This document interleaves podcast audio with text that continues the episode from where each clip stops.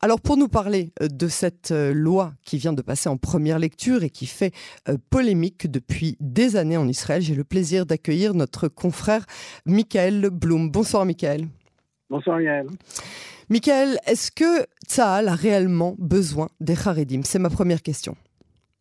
Ah, c'est une question intéressante. Je pense que le, depuis des années, la, la discussion autour de, de, de cette question euh, n'est pas une question militaire, c'est une question de sociétale. C'est de savoir est-ce que toutes les parties de la population israélienne participent à la, vie israélienne? Est-ce qu'un jeune arrivant à l'âge de 18 ans euh, doit, rentrer euh, à l'armée ou faire un service comme tout le monde, ou certains ont le droit à des, exemptions, et ça, a été, le cas euh, depuis la création de l'État pour les, jeunes euh, pour les ultra-orthodoxes désireux d'étudier à la yeshiva à l'âge de 18 ans, qui ont une exemption euh, euh, naturelle de, depuis des, des, décennies. Donc je ne pense pas que ce qu'on puisse dire, c'est un besoin de l'armée euh, d'engager de, encore des, des, jeunes, mais c'est plutôt un besoin, euh, disons, euh, premièrement constitutionnel et égalitaire de la société israélienne veut donner les, mêmes droits et les mêmes devoirs à tous les jeunes israéliens.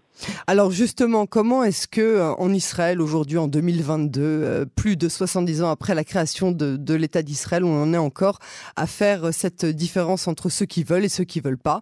Tout simplement, ceux qui veulent pas, les Haredim, ont toujours été exemptés euh, s'ils le souhaitaient, puisqu'il y a quand même des Haredim qui sont enrôler dans l'armée s'ils le souhaitent. Comment est-ce qu'on en arrive encore à avoir ce genre de, euh, de, de euh, distance entre euh, les jeunes de 18 ans, les jeunes hommes, les jeunes, les jeunes femmes aussi, qui sont tout simplement dispensés? Comment est-ce qu'on en arrive encore à ça aujourd'hui en 2022 alors 2022, euh, je ne sais pas si, si pour cette question 2022 change, change les choses. On sait que le, le monde Haredi depuis la création de l'État d'Israël, a obtenu un statu quo. Ça a été euh, signé entre David Ben Gurion, le premier Premier ministre de l'État d'Israël, et les dirigeants euh, ultra-orthodoxes de l'époque.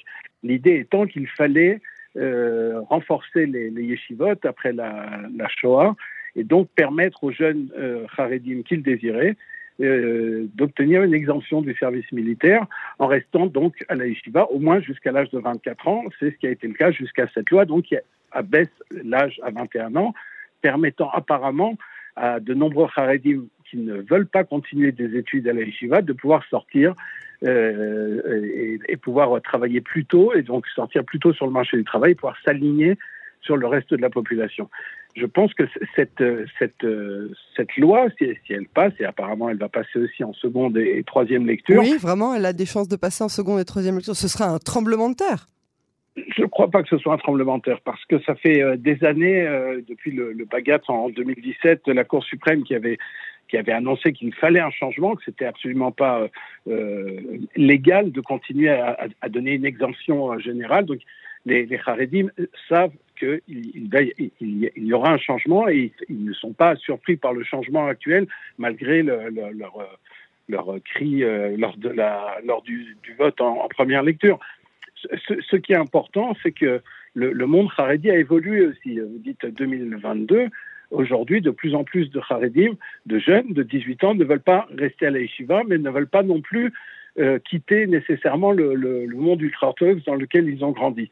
Ils veulent pouvoir euh, être, euh, avoir un pied dans la société moderne, pouvoir travailler, pouvoir être, se sentir égaux par rapport aux autres Israéliens, mais aussi euh, rester ultra, ultra, orthodoxe. Et pour ça, l'armée, ces dernières années, depuis euh, une dizaine d'années en tout cas, de, de, manière appuyée, a ouvert des, des, des options pour les Haredim, euh, où ils peuvent faire un service euh, sans côtoyer euh, de, de, de, femmes, par exemple, ce qui était un problème, mais aussi de renforcer la, la cache-route dans, dans, dans certaines bases, offrant plus de, plus de, de garanties à ces jeunes qu'ils peuvent rester, euh, qui peuvent euh, entrer à l'armée et rester Haredim à, la fin de leur service militaire.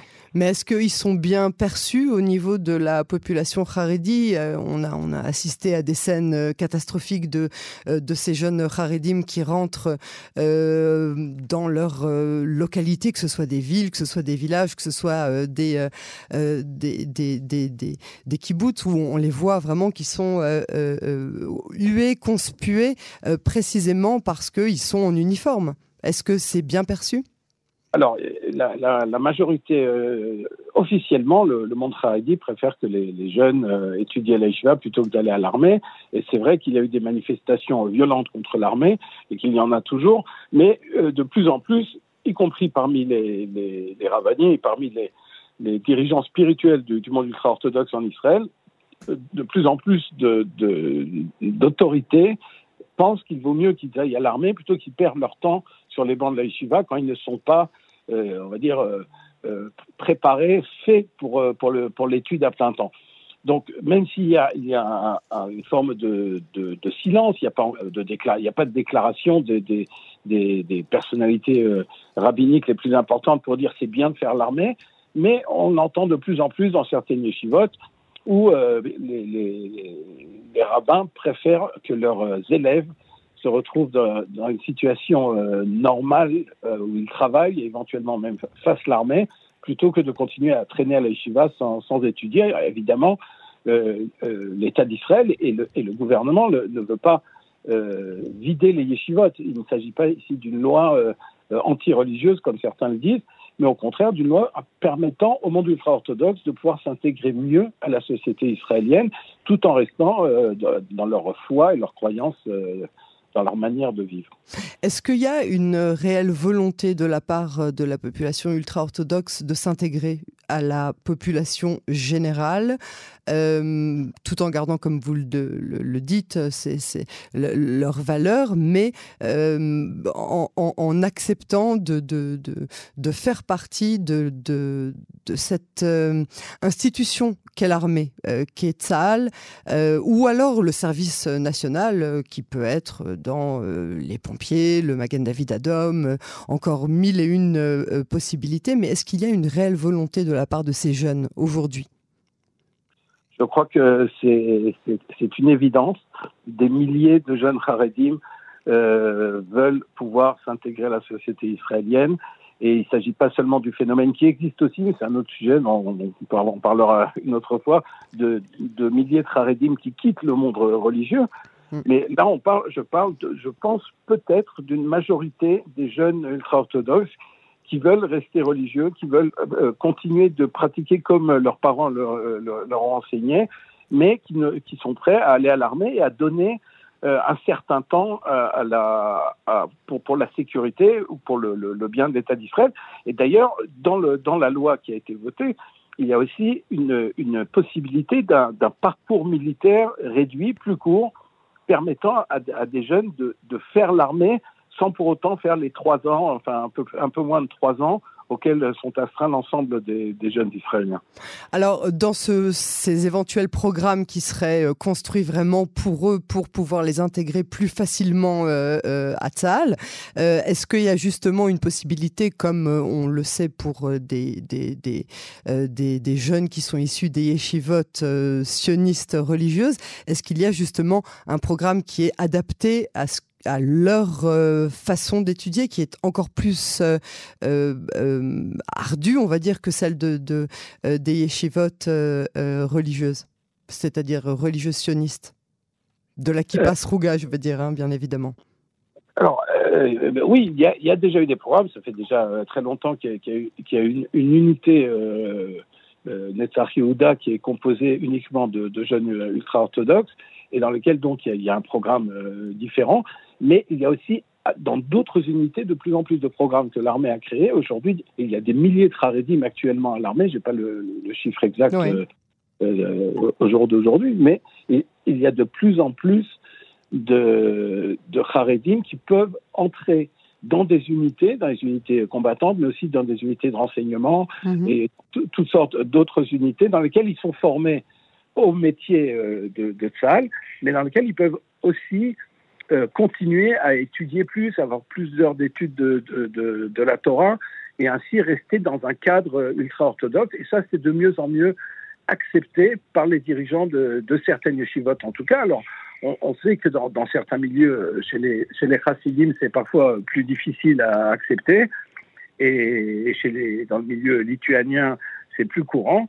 Mais euh, avec le, la hausse de la démographie dans le monde haredi, il y a aussi une, euh, une nécessité d'aller de, sur le monde du travail. Et on a vu ces dernières années que de plus en plus de Haredim euh, travaillent. C'est plus seulement comme il y a quelques décennies que les femmes qui travaillaient pendant que les hommes étudiaient à la yeshiva. De plus en plus euh, d'hommes étudient, apprennent un métier. Et donc l'armée fait aussi partie de ce processus euh, sans que euh, pour autant, on n'imagine pas que demain il y aura 50 000 Haredim qui vont euh, rentrer à l'armée. Ah, alors ma dernière question justement par rapport à leur intégration dans la vie sociale, dans la vie du travail, il y a encore parce que la population ultra-orthodoxe n'est pas homogène, elle a, plusieurs facettes. certains n'apprennent pas les, on va dire l'éducation comme celle des autres milieux moins de mathématiques, euh, pas d'anglais, pas d'histoire, ou en tout cas pas d'histoire euh, générale, euh, uniquement la Torah, le, système évidemment comme celui qu'on connaît du Cheder, ou alors du Talmud Torah, ou alors de l'Ulpana pour les filles.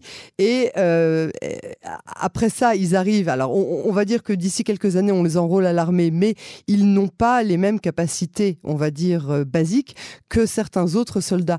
Est-ce qu'il n'aurait pas fallu commencer par accepter ou faire accepter de créer un programme avec ce qu'on appelle en hébreu les limoudé liba, c'est-à-dire ces, bases de, l'éducation pour pouvoir les enrôler à l'armée plus facilement, pour qu'après ils puissent avoir la possibilité de faire des études qui puissent les amener euh, vers un travail, euh, euh, on va dire, qui, qui serait similaire à n'importe quel autre Israélien.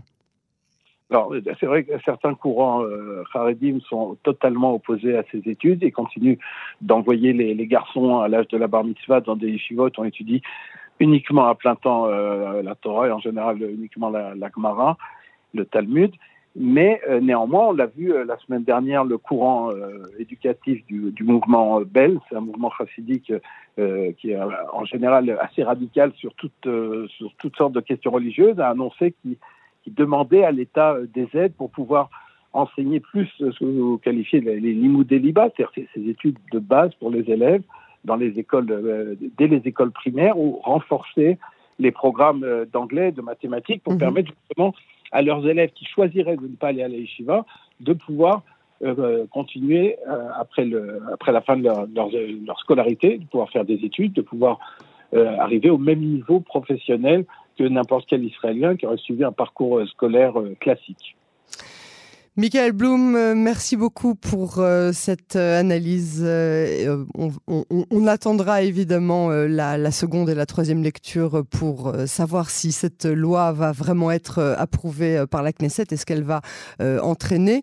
à très bientôt sur Canon français. Ce sera toujours avec plaisir. Merci. Merci à vous.